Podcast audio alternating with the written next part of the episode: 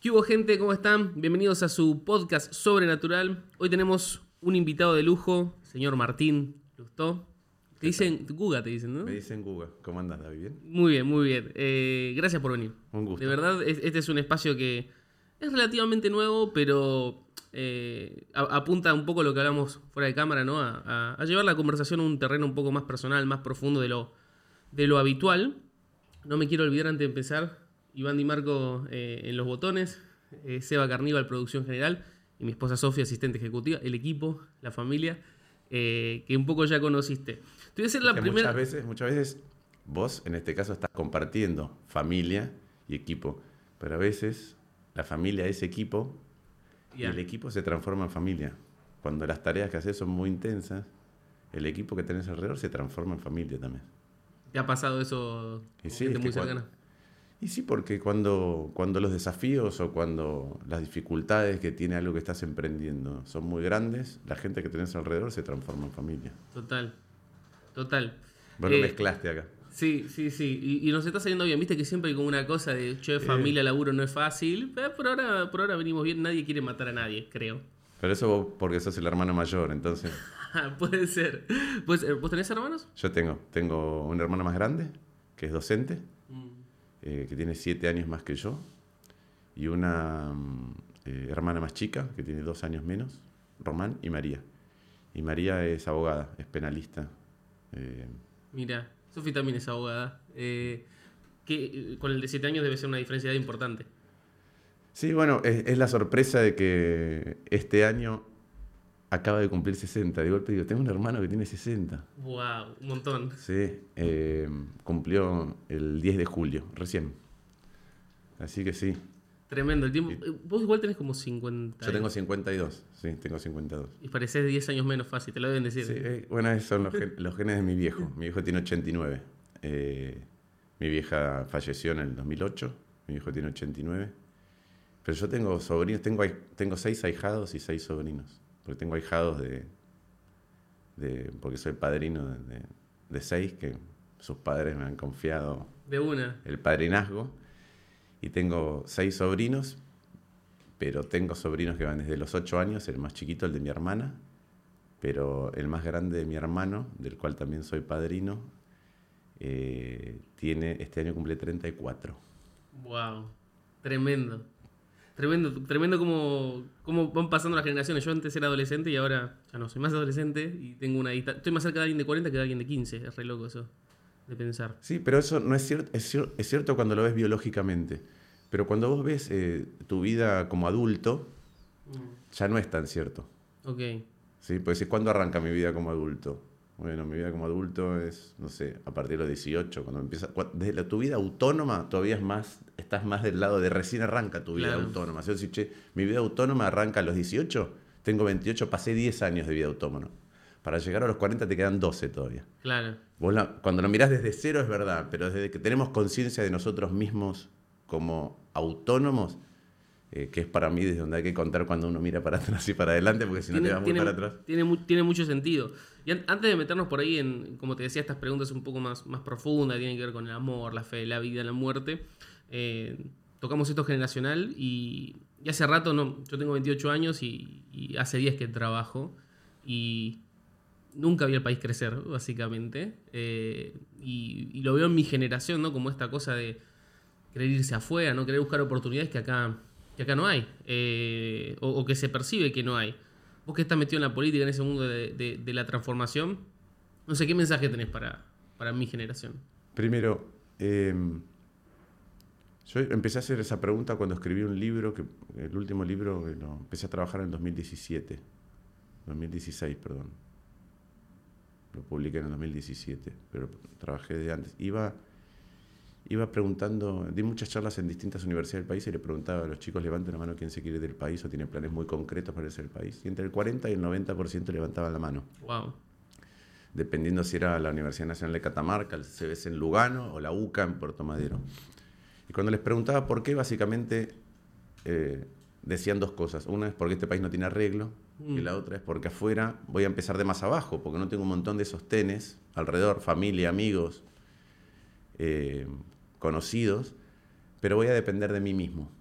No, no es que va a descarrilar el país y me va a descarrilar mis planes.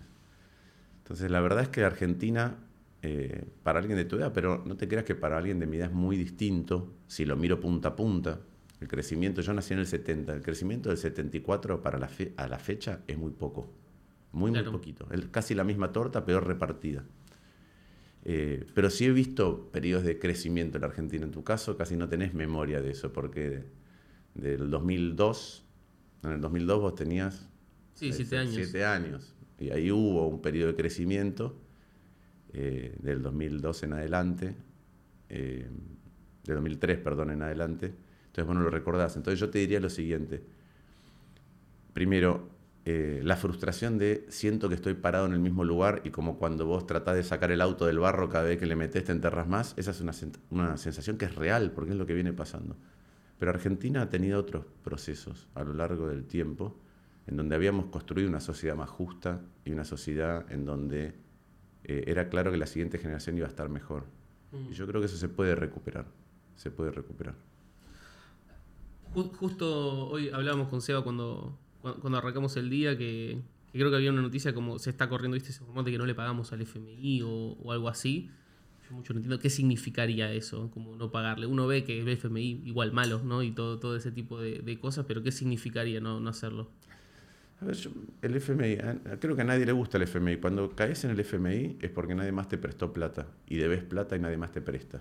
Entonces caes en el FMI, que es... Eh, un organismo internacional, es decir, está conformado por casi todos los países del mundo y, lo que dice es, mira, como me tenés que pagar, yo quiero asegurarme que me puedas pagar. Y es como que viene y te ordena tus cuentas. Y eso nunca es bueno, porque la ordena es de su perspectiva. Es decir, la ordena de su perspectiva, ¿qué quiere decir? Es, yo quiero que hagas las cosas de manera tal que eventualmente me puedas pagar.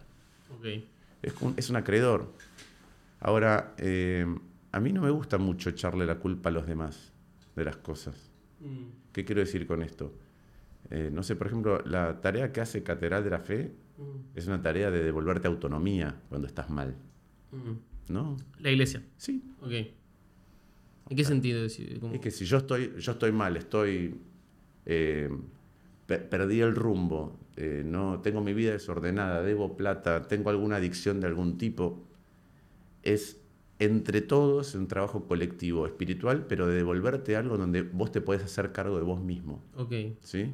Mm. A partir de tu fe, pero te haces cargo de vos mismo, te haces responsable de vos mismo. A mí lo que me pasa con cuando alguien critica todo el tiempo al FMI, y que yo estoy de acuerdo ¿eh? con las políticas del FMI, también las critico. Pero hay un tema de introspección de decir, ¿y yo por qué terminé ahí? Okay.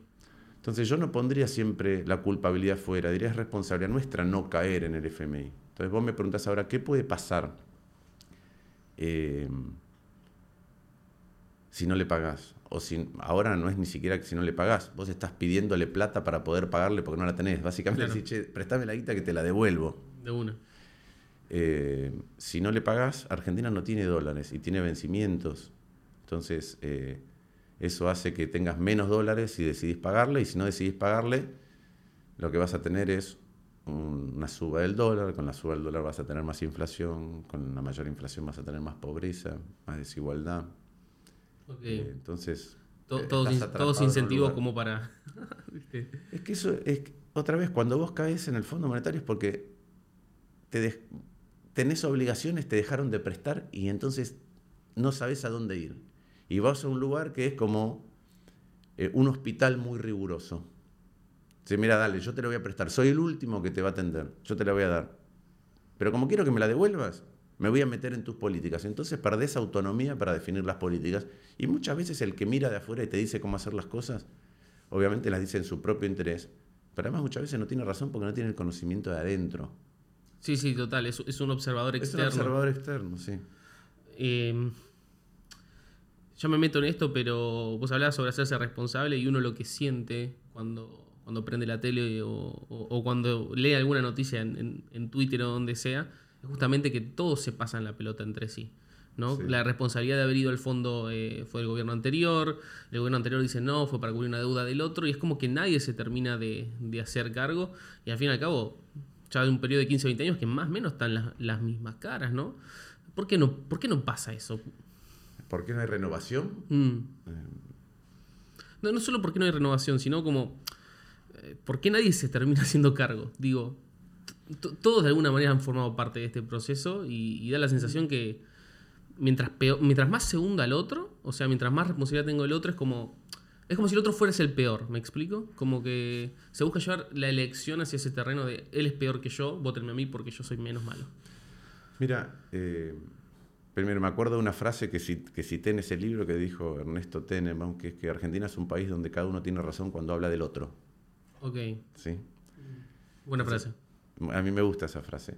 Y también creo que por eso tengo un abordaje un poquito más estructural de lo que le pasa a Argentina y no coyuntural. Porque nosotros ya hemos probado con, eh, vos no te vas a acordar, pero ya tuvimos radicalismo socialdemócrata, Alfonsín. Tuvimos radicalismo conservador, de la Rúa. Tuvimos peronismo promercado, Menem. Tuvimos peronismo más eh, proestado, ¿sí? el kirchnerismo.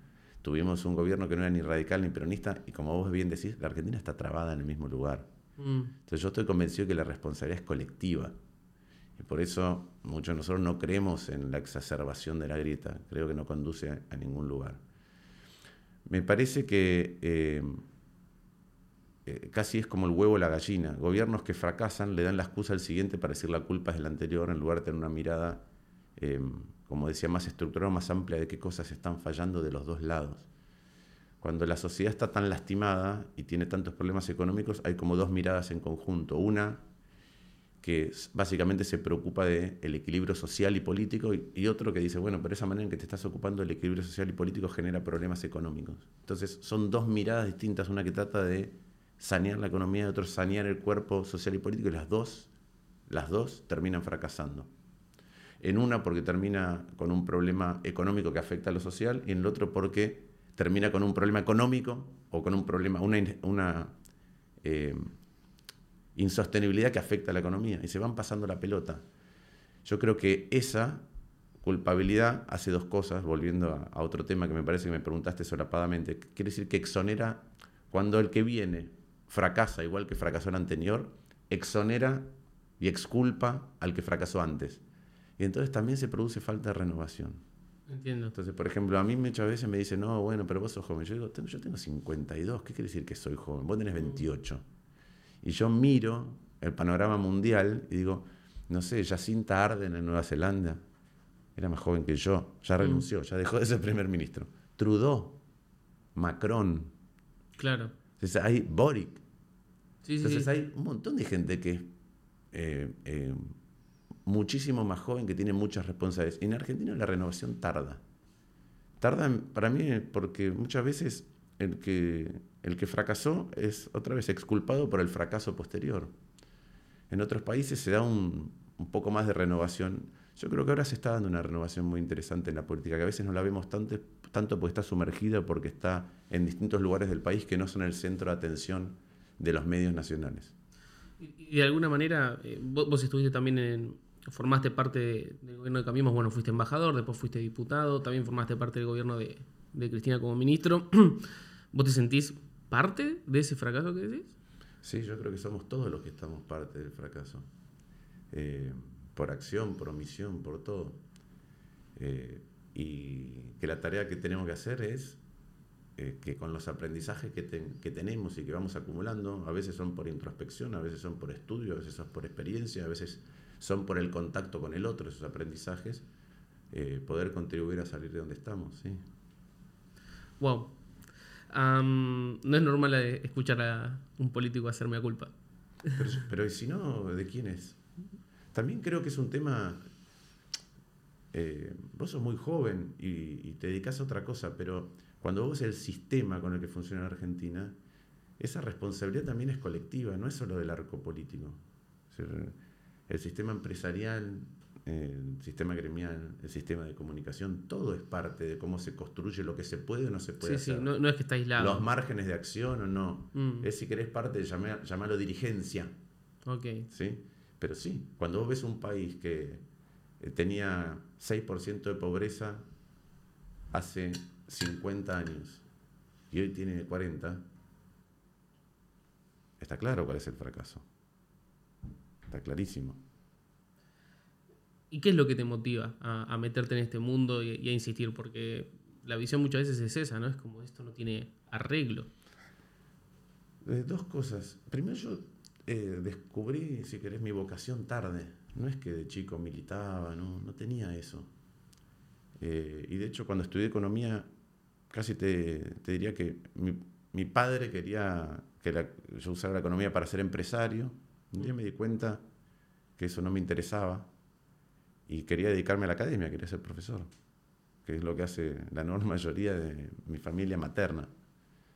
Eh, y descubrí la vocación en, cuando la Argentina estaba golpeándose y a punto de golpearse cerca del 2001. Y cuando empezó a golpearse sin ninguna duda. Eh, pero empecé a estudiar economía, ahora hay muchísimas más carreras, muchas más cosas para hacer. Cuando me tocó estudiar a mí, era como había que había pocas carreras que te, ¿Qué te podían llevar a la función pública, digamos? No, porque yo en ese momento no quería la ah, función pública. Quería ser. Primero me di cuenta que no quería ser empresario porque un día estaba en la cama, hice un ejercicio que después lo llamé de retroprospección. Estaba con mi hermano acostado al lado, eh, tarde a la noche, y, todavía estaba despierto. Y dije: si este fuera mi lecho de muerte, no si, si, tuviera ahora estos 17 años, si, tuviera, si fuera mi lecho de muerte.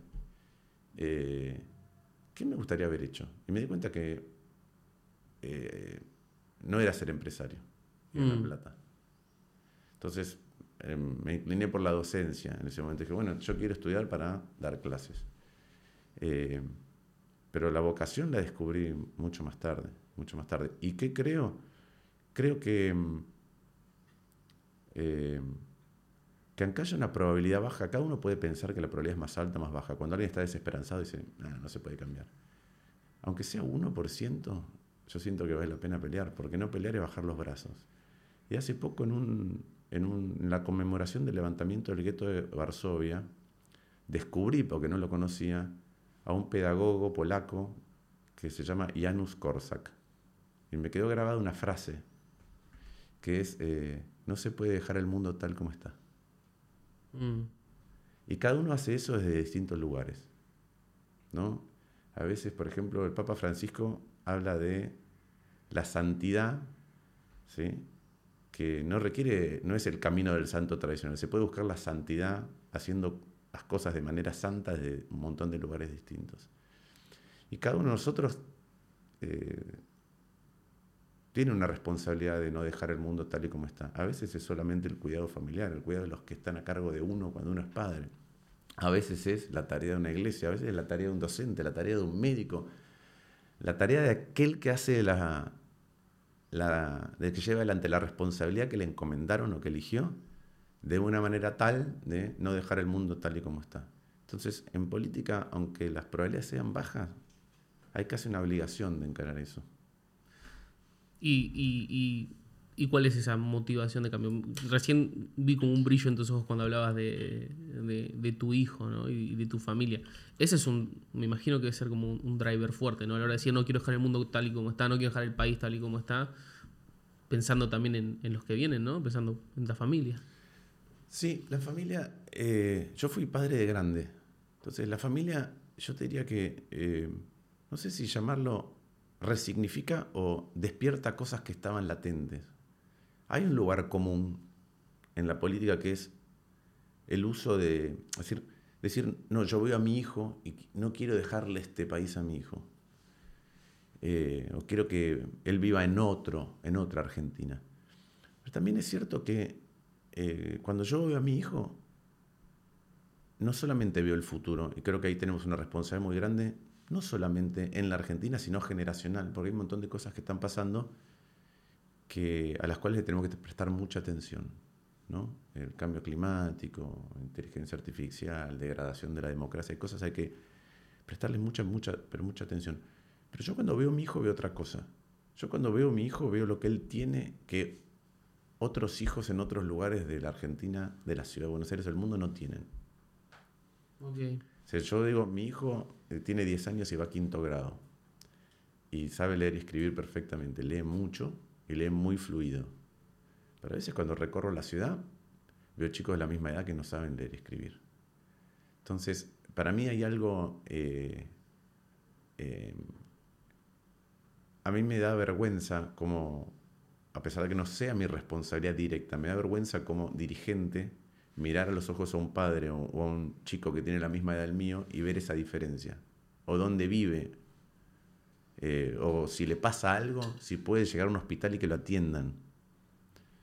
Eh, eh, ahora que se discute si el Estado, si no el Estado, cada uno de nosotros, cada uno de nosotros elegirá la metáfora o la razón de esto. El que es religioso dirá, Dios te hace nacer en un lugar o en otro lugar. El que es agnóstico ateo dirá, mira, hay una lotería previa en la vida que te dice dónde vas a nacer. Y, en las sociedades desiguales eso determina mucho, pero mucho de tus posibilidades. Mucho. Claro. Y el rol del Estado es hacer que eso sea cada vez menos relevante. Es decir, que eh, el...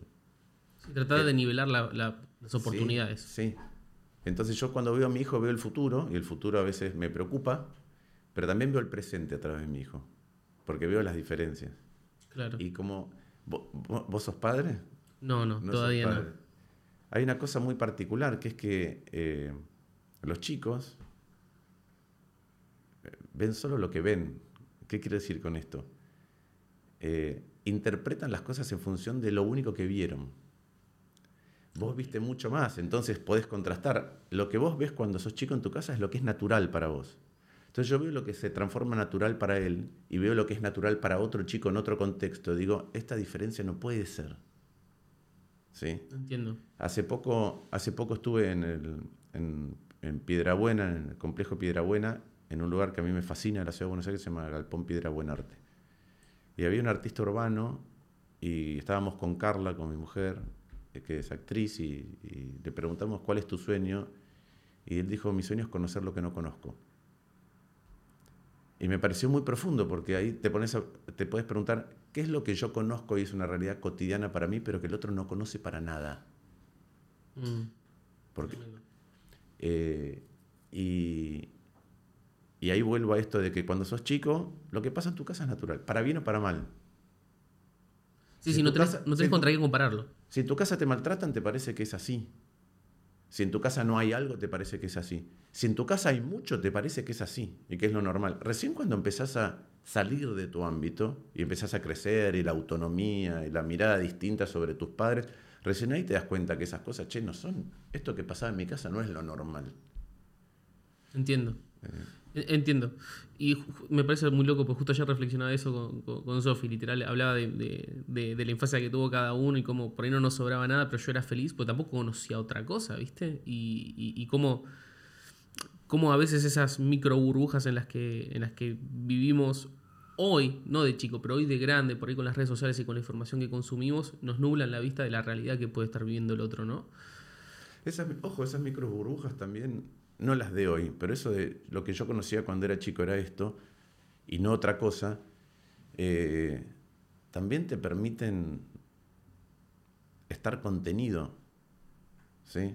Yo creo que uno de los problemas que tenemos hoy es que los humanos nacimos a la vida en convivencia en comunidades de 200 personas. ¿sí? Entonces, cuando vos tenés una comunidad chica, pasan dos cosas. Una es que tenés una pertenencia a un lugar y no sos un anónimo. Pero la otra es que siempre hay algo por lo que sos valorado. ¿Qué quiero decir? Si sos 200, vos por ahí no sos el más rápido, ni el que caza mejor, pero por ahí sos el más divertido, o el que pinta mejor la pared, o el que toca mejor la guitarra, o el que cuida mejor a los chicos, o el que enseña mejor. Siempre hay alguna característica una comunidad chica por la cual tu rol es destacado y eso hace, es importante en tu, en tu autoestima. Cuando las comunidades se transforman en lo que son hoy, que una ciudad, millones de personas, y además le agregas las redes, no importa que también juegues al fútbol. Cuando vos veas a Messi vas a decir, es un desastre. No importa que también escribas. Cuando tengas toda la literatura a tu disposición, y eso lesiona la autoestima. Entonces hay algo de la escala que cobró la humanidad y la organización que tiene también un problema en cómo nos autopercibimos. Y yo creo que las redes hacen eso una escala que nunca antes experimentamos. Y encima con un elemento adicional, que es que lo que ves muchas veces no es verdad. Entonces mm. tu comparación desde la realidad es con algo que es, me comparo con todo el mundo, y no con todo el mundo, con lo mejor que muestra el mundo. Que muestra el mundo, que además lo muestra distorsionado para bien. Sí, sí, las consecuencias son, son durísimas y están un poco ahí, ahí a la vista. Te, quiero llevar un poco como para, para este lado más sobrenatural. Hablaste, mencionaste el pasar al Papa, ¿no? Y, hablaste de el que nace ateo, el que nace religioso, el que es agnóstico. ¿Vos qué serías? Yo soy eh, alguien que cree en el misterio, digo. Yo fui, Yo fui bautizado, eh, tuve una educación católica, después me alejé. Por, me alejé por dos cosas. Una fue la reflexión de que eh, si hubiera nacido en Israel sería judío, si hubiera nacido en Arabia sería musulmán, si hubiera nacido en Dinamarca sería ateo, si hubiera nacido en Uruguay también, si hubiera nacido en Brasil sería evangélico. Entonces digo, eh, me cuesta mucho defender una postura muy personal sabiendo que esa es una circunstancia muy probable. Eh, y me fui alejando mucho de las estructuras. Después atravesé un proceso de racionalización de un montón de cosas. Y yo no sé si con la edad, eh, no sé si llamarlo porque uno le da miedo, yo no siento eso, o porque uno se vuelve más sabio y menos racional. Eh, empecé otra vez a acercarme a un montón de cosas. Mira. Eh, y, empecé además a seleccionar lecturas que tenían que ver con eso. Encontré un libro que me gustó mucho, mucho, mucho sobre el cerebro, eh, donde dice que es un autor inglés que dice que no es que ahora está de moda en las neurociencias decir tal parte de tu cerebro es tal cosa, tal. Y él dice, eso es una, no es así. Y es un, neurocientista que va en contra de casi todos los neurocientistas. Él dice que nuestros dos hemisferios hacen cosas distintas, miran al mundo distinto. Eh, desde las aves en adelante, el hemisferio izquierdo trata de manipular, el hemisferio derecho trata de entender el contexto y la relación con los demás. Entonces, dice, eh, para el hemisferio izquierdo, las metáforas y las parábolas son mentiras, porque son muy pueriles. Para el hemisferio derecho, las parábolas y las metáforas son verdades universales y solo pueden ser expresadas así para que sean universales. Entonces miran al mundo distinto y el mundo de hoy, en la tesis de él, cada vez es un mundo en donde prima y, y eh, prima la visión del hemisferio izquierdo y hay que recomponerla para entender cuáles son verdades universales. Entonces hace rato que creo en cosas en el misterio ¿Qué sería el misterio? Las cosas que no puedo explicar. Las cosas que están más allá de lo que es uno. Las cosas con las que uno siente una vinculación diferente a pesar de que eh, no tiene explicación. Lo que, lo, que, lo que trasciende a uno. Hay muchos, por eso digo, hay muchos que dicen, bueno, yo me alejé y entonces creo solamente en el ser humano. Yo cuando en mi etapa de adolescente, cuando me empecé, a renegar, decía, yo creo en el hombre. Mm creo en el ser humano. Y a medida que me volví, como decía, más viejo, no sé si más viejo, más sabio, más asustadizo, no sé, empecé a decir, bueno, hay algo mucho más. Cuando me interesa muchísimo profundizar en, esto de misterio, eh, en este concepto de, que hay mucho más. Eh, si tuviese que intentar definirlo, aunque lo estamos percibiendo con este lado del cerebro que, que, no trata de racionalizar tanto, ¿no? Pero si, nos aventuráramos a intentar ponerle palabras, ¿a, qué te referís? ¿Te referís a algo como, como si fuese una fuente, algo que nos conecta, eh, una energía? O, pensás más en que nos trasciende a nivel de que, no sé, nos morimos y qué pasa? ¿Viste esa que tiene Novarecia siempre que está ahí?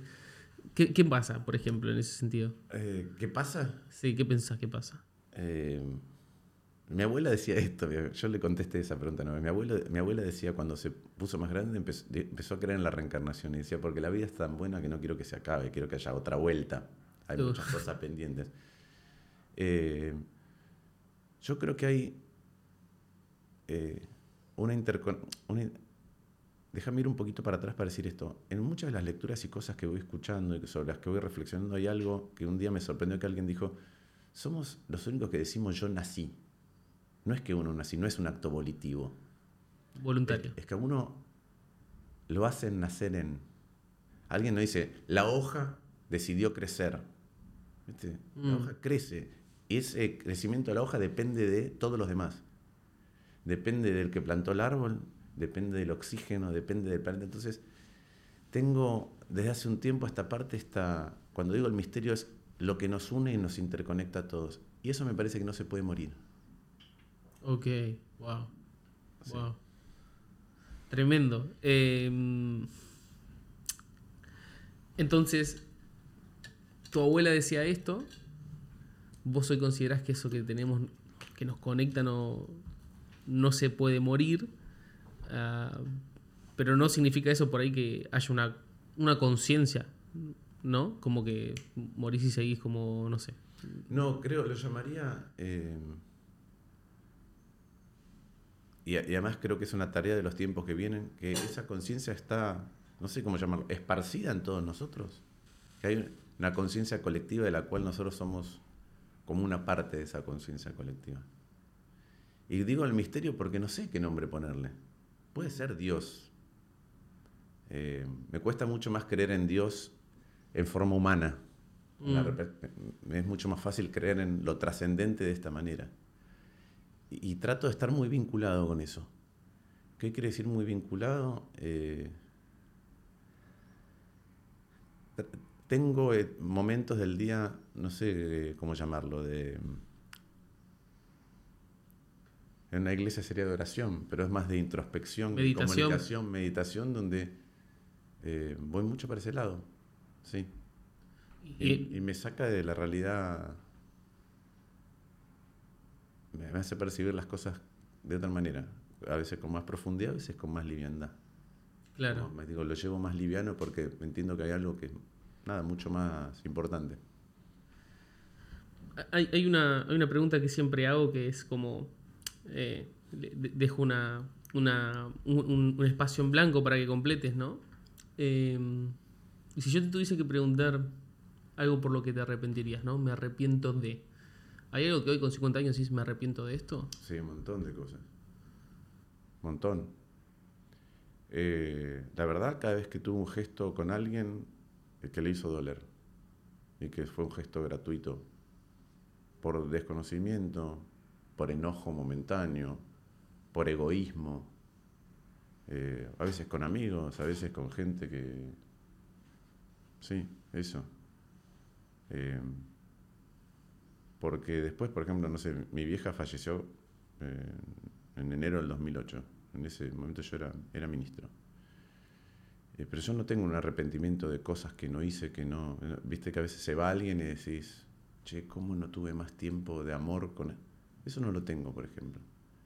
Pero sí tengo amigos con los que digo, en tal momento no me porté bien con esta persona, o eso sí, y es repetido. Eh,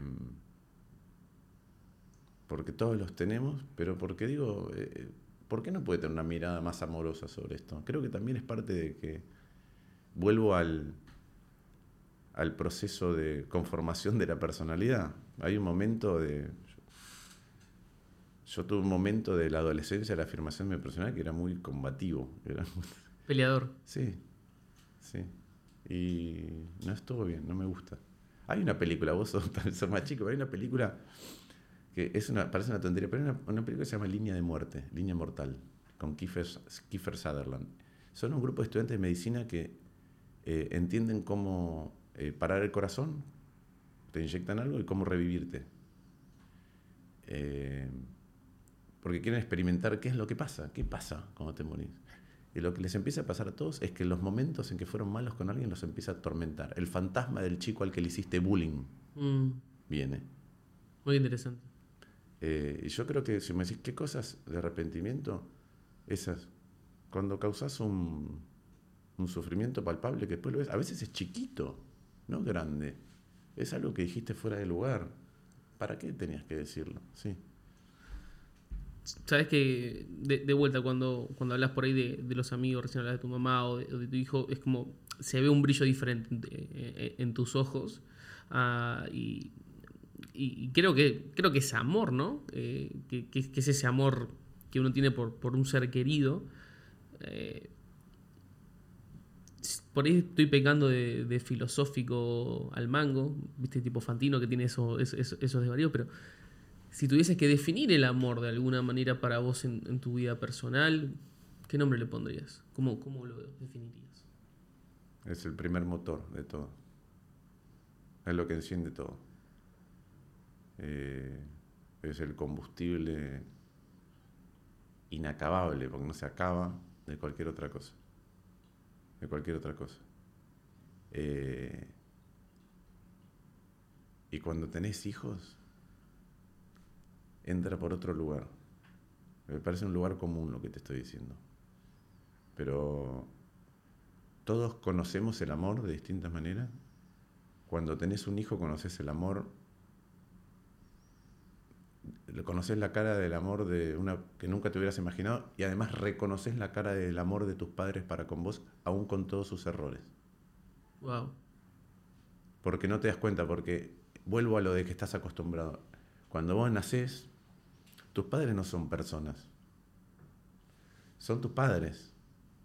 Cuando murió mi vieja yo empecé a encontrar con mi hermano un montón de fotos eh, antiguas, ¿viste? De, de mi vieja cuando era joven un montón, un montón, un montón. Y me quedé siempre con esta sensación de que cuando alguien se muere, hay un montón de cosas que desaparecen para siempre.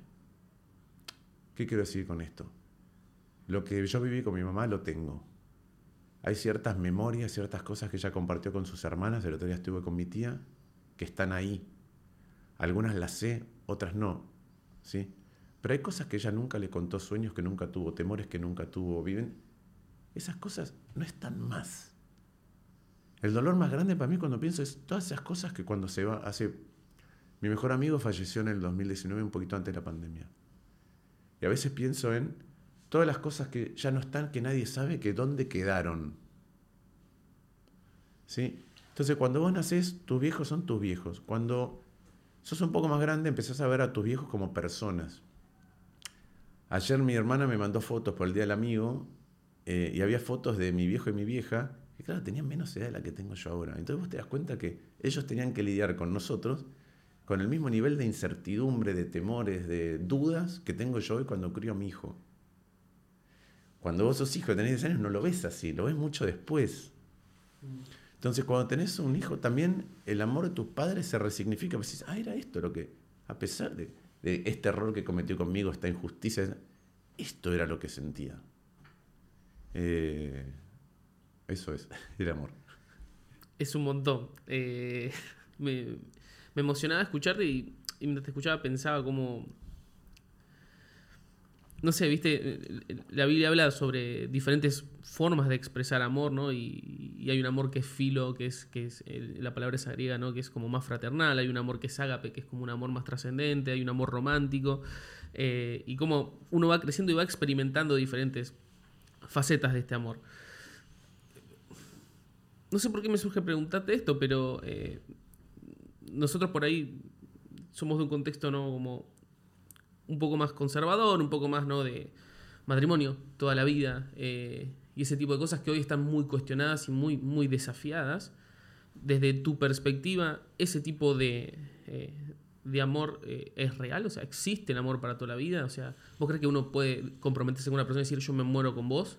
Hay una, hay una tensión, un cambio cultural que para mí tiene que ver con lo siguiente, o que que no está adquiriendo buena resolución hoy.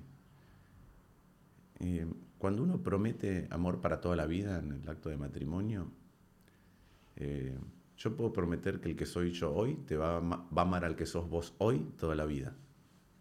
En eso creo. Después, el que soy yo hoy va cambiando por un montón de circunstancias distintas, por golpes, por golpes de fortuna o golpes de desgracia, porque vas evolucionando, porque la vida te va... Y ahí se puede producir algo donde, che, el que soy yo hoy ya no te ama a vos como sos hoy, para adelante. Ahora, ¿qué, creo? Creo que cuando eh, esa posibilidad se transforma siempre en una puerta de salida en lugar de eh, eh, en una excusa para no trabajar la pareja, es un problema, porque las relaciones se transforman en más vacías. Entonces yo creo que hay ciertos compromisos que duran toda la vida, el amor filial, el amor paternal, digo. Eh, hay otros compromisos que tomamos que los tomamos desde el hoy y es probable que tengan eh, una, una mutación. Lo que es raro es que la excusa de la mutación de la vida, que transcurre todo el tiempo, ¿sí? Eh, es como la, la imagen del barco de Teseo, ¿viste? Que le cambias una tabla. Bueno, vamos cambiando todo el tiempo. Entonces no puede ser que cualquier cambio, por pequeño que sea, sea una excusa para abandonar el trabajo de, eh, del, amor de, del amor de toda la vida, digamos. Entonces creo que hoy hay como una opción muy fácil. Es, ah, como ya no es así, me voy. Claro. Eh, tampoco creo en los grilletes, porque como decía, las personas cambian. El momento que vos puedes hacer todo el trabajo posible, pero si el otro cambió mucho y está fuera del que conociste, y a veces te pasa a vos, para bien o para mal. Hay, hay una pregunta que siempre hacemos, ¿no? Que es, eh, s- supongamos que existe Dios, no, no lo, no lo antrop- Antropo- no le demos antro- demasiada forma antropomorfo, Ahí- antropomorficemos. Ahí está, tremendo. Que- Ciencia, verdad. Eh, pero supongamos que existiera y que, y que te permitiese dejarle hacerle una pregunta. ¿Qué le preguntarías? Una sola pregunta. Te da- está dejando una. Es un montón. Eh, Es, es, es- un montón, es un una banda, Es un pensalo. montón, es un montón. Eh, ¿No vale la trampa, viste, como el genio de los deseos? ¿Puedo pedirte tres preguntas más? No. Sí. Hay un capítulo de Homero Simpson que es al revés. Le hace tres preguntas y dice, ¿en serio sos vos? ¿De verdad, de verdad? Le deja hacer tres preguntas. Eh, le preguntaría, ¿vamos bien? Eso le preguntaría. Es una buena pregunta. ¿Y si, y si, y si te dejara pedirle algo? Asumiendo que es todopoderoso, como yo creo que es y demás. Eh, si me dejara pedirle algo personal o si me dejara pedirle algo general. Lo que quieras.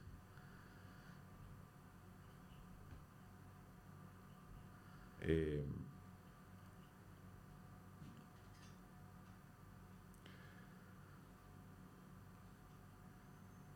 que nos sintonice un poco mejor a todos para el lado bueno. que corra un poquito eso. Que nos ecualice un poquito mejor. Porque me parece que, que eso se está perdiendo. Es un buen pedido. Me gusta. No porque el resto ya sabemos que no, ¿no? Si nos dio libre albedrío, eso, ya sabemos que no, no. Nos tenemos que hacer responsables, pero que nos ayude sintonizándonos un poquito, como un pequeño llamado de atención, no tanto como Sodoma, no, quemes todo, no el diluvio, pero un pequeño llamado de atención. A ver, ayudamos a recalibrar un poquito. Me gusta. Me gusta.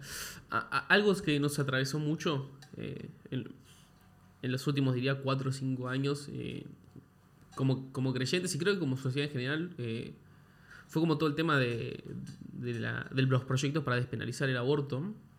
Eh, y, son ese tipo de temas, viste, que, tocan muchas fibras en muchos niveles y que mismo dentro de los mismos partidos eh, ha habido diferencias fuertes, ¿no? Gente que votaba por un lado, gente que votaba para el otro. Eh, a mí lo que me interesa preguntarte es, yo percibo y siento, eh, no sé si coincidís, que hubo un viraje del sentido común en los últimos, no sé, 10, 15 años, que el sentido común, podés estar de acuerdo o no, pero era como, el aborto está mal, el aborto nunca podría ser una op- opción, digamos, y que ahora el sentido común es como que más... eh, como que el ridículo hoy es como decir que está mal. ¿Me explico? No sé si tiene algo de sentido. Como que viró un poco ese sentido común en decir, esto antes eh, está- estaba mal, pero hoy si vos decís, eh, si estás en contra del aborto, es como si eh, un asesino de mujeres, básicamente. ¿Viste? O sea, porque también llegó a esos niveles de agresión, de ambos lados, ¿eh? de ambos lados. A mí, a mí, por, por lo que, por lo que puedo leer, o estás a favor del aborto, ah, de la despenalización y, y del proyecto en su momento, eh, pero me interesa saber si eso ha sido así desde siempre o si hubo alguna especie de viraje y si lo hubo, eh, ¿por qué fue? A ver, eh, primero, yo creo que lamentablemente, siempre yo he tenido diálogo con los que estaban a favor y en contra mucho, eh, tratando de, profundizar el tema, la comprensión del tema. ¿Por qué profundizar la comprensión del tema? Porque la verdad que para mí es un dilema, es un dilema. Yo lo dije cuando me tocó votar. Es un dilema. ¿Qué quiere decir eh, un dilema? Por un lado hay vida y por otro lado eh, esa vida está indisolublemente ligada a la madre, a la persona que está gestando. Eh, y, creo que tiene un derecho también. Entonces, primero yo, como, como no es una situación que voy a atravesar, me cuesta mucho ponerme en lugar de la persona que tiene que decidir. Entonces le doy la derecha a la persona que tiene que decidir. Pero es un dilema. Entonces, al ser un dilema, no tiene resolución fácil. Es muy complicado. No es como otras cosas que uno dice, es así, se acabó. Acá hay un dilema muy profundo. A mí no me gustó nunca mucho el tono. Cuando discutía con alguien de un lado o del otro, el tono de la agresión no me parecía porque efectivamente hay un dilema. Eh, y es un dilema como muy profundo. Eh, en donde además muchas veces decimos cosas que después como sociedad nos sacralizamos. ¿Qué quiero decir con esto? Si la vida es tan importante, y yo creo que lo es, ¿sí? vale la vida de la madre y vale la vida que lleva en el vientre, pero también vale la vida de todas las personas que no atendemos. Cuando nosotros justificamos que alguien se defiende, defiende su propiedad matando a alguien, es como muy llamativo decir, ah, no, esa vida no cuenta. O cuando alguien se muere de hambre, o cuando alguien llega a un hospital y no están las cosas para atenderlo, o cuando decidimos vamos a la guerra por soberanía. Las sociedades han hecho eso. Y después, mucho de las posturas tienen siempre condimentos personales. Yo voy a contar una anécdota de... el, papá de Carla tuvo una CB muy, muy fuerte. Eh, cuando lo internaron, eh, le dijeron los médicos a Carla, tu papá se va a morir. Y al lado de la cama de Carla había una chica que le habían ingresado a urgencia una chica, chica, joven. Eh, y, entonces Carla pensaba eso, mi papá va a morir. Y tiempo después, el papá está bien, va, está bien, tiene una CB, tiene las secuelas de la CB, pero está vivo, Carlitos, un fenómeno. Y la chica se murió. Y Carla preguntó por qué la chica se había muerto, se había muerto de un aborto mal hecho. Mm. Entonces hay una tensión, hay una tensión entre, hay una realidad que ocurre y la tenemos que atender y una cosa es fomentar y otra cosa es atender esa realidad. Y yo creo que nosotros eh, a veces tenemos la responsabilidad de legislar sobre esas cosas que son un dilema y que no tienen solución fácil, son incómodas. Sí, y que no se pueden eh, simplificar. no se pueden simplificar, no se pueden eh, evadir. No puedes decir, no, de esto, si, si no hago nada, ¿qué pasa? Sigue pasando.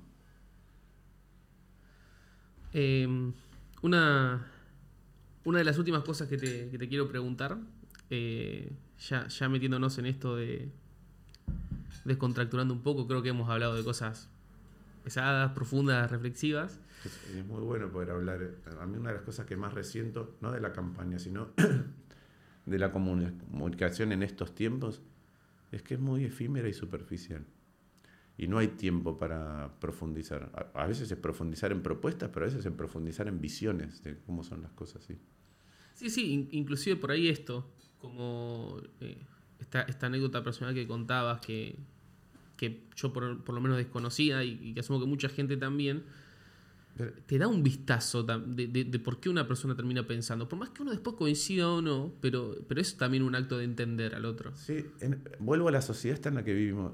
Yo no quisiera, eh, y ahí también hay una falla muy grande, yo no quisiera que ninguna mujer que va a tener un hijo no tenga la compañía, pero tampoco quiero que una mujer que va a atravesar esa situación termine como la chica que vio Carla y no tenga ninguna compañía. La difícil decisión de qué hacer. Entonces yo lo que no quiero es que nadie nadie vaya a ninguna decisión, ni, ni después de, para ser madre, que no tenga la compañía, la tranquilidad de que las cosas van a hacer lo mejor posible dentro de la peor situación posible. ¿Algo por lo que estés muy agradecido? Por lo que estoy muy agradecido. Mm. Primero yo estoy agradecido por la vida en general, pero además eh, vuelvo al... No importa si es voluntad de Dios o una lotería, yo soy de los que fue afortunado. Tengo salud, tengo familia, puedo comer, recibí una educación, tengo amigos, he conocido distintas cosas en eso de quiero conocer lo que todavía no conozco. Tuve la suerte de conocer mucho. Entonces yo tengo casi que no tengo ninguna cosa por la que no tengo ningún reclamo que hacer. Tengo todas cosas por las que estar agradecido, todas. Y si me decís por qué estoy más agradecido de todo, por el milagro de ser padre. ¿Por qué decís milagro? Porque cuando Porque cuando vos ves eso, la vida que se cree, la vas siguiendo minuto a minuto, que un acto de amor derive en, vida, es impresionante. Nosotros porque estamos acostumbrados, es decir, como lo venimos haciendo hace millones de años, nos parece natural. Nos parece natural, pero en el momento en que te abstraes un poco, ¿sí? Es un montón. Es un, es un montón. Yo me acuerdo que le decía el temor de ser padre. En un momento mi reflexión fue, lo venimos haciendo hace tanto, bueno, ya está. De ser padre, si lo sabemos educar. Pero en el momento de decir, che, a ver, déjame entender qué pasó acá. Nada. Que un acto de amor se transformó en, un, en una persona, en una persona que la ves crecer todos los días y cambiar, es, es un milagro. Es, es una cosa que no, realmente es como y las distintas etapas. Yo soy, yo tuve suerte porque amigos míos me decían, no, con el bebé es muy difícil conectar. Yo tuve mucha suerte con eso. Eh, y además como Carla cuando Gaspar era muy chiquito eh, estaba haciendo teatro de jueves a domingo, yo la acostaba y estaba con él. Y... Entonces estoy conectado, no es que disfruto a mi hijo ahora que tiene 10 y puedo jugar en la cama pelear, no sé. Disfruté todas las etapas y como... Y es cuando vos conoces, nosotros nos conocemos ahora, el milagro de lo que sos vos a mí no se me aparece. Te conozco, ah, mira, David, sos hoy, sos esto, y yo lo doy por sentado porque te conocí hecho. Cuando vos ves el proceso, es fascinante, es algo que fuera de, fuera de todo. Me estás dando unas ganas de ser padre terrible, te digo. Sí, también quiero decir, a veces, viste, alguien no puede ser padre. Eh, mi hermana también fue, así como mi hermano fue padre muy precoz y tuvo cinco, mi hermana fue madre, después de lo que fui yo, yo fui padre a los 42. Eh, y también digo, hay gente que elige que no, o gente que no puede. No ser padre también está bueno, son dos mundos distintos. Ser padre es, para mí es una locura, es una locura, es realmente, lo miro todos los días y digo, no puedo creer. Recién cuando vine para acá, está de vacaciones.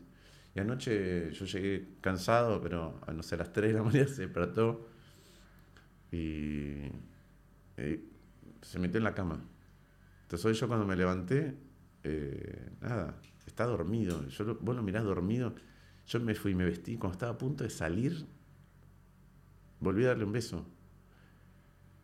Y si no tengo un compromiso, no me sacás de la cama al lado de él, pero ni, pero ni loco, ni loco. Qué lindo Uga. Con todo lo que hablamos yo te, puedo decir así, ¿no? lo último que te pregunto, que, ya estamos un poco pasado de tiempo, que me quedó en el tintero... Em, vos, mencionaste cuando hablabas sobre, sobre tu vida espiritual o sobre tu vida de fe, ¿no? Como un alejamiento, una vuelta, pero cierta distancia de las organizaciones también, eh, a nivel personal. Y, y, nada, como evangélico siempre me interesa preguntar como no, no sé si qué, es lo que conocen de la iglesia evangélica, qué les llega de alguna manera. Mira, yo cuando digo me alejé, me alejé, yo fui eh, bautizado católico apostólico romano.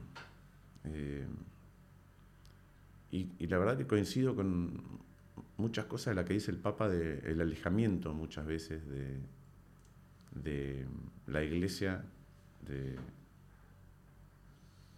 del rebaño, del creyente, un alejamiento del sufrimiento es como que en algunos lugares hay como una suerte de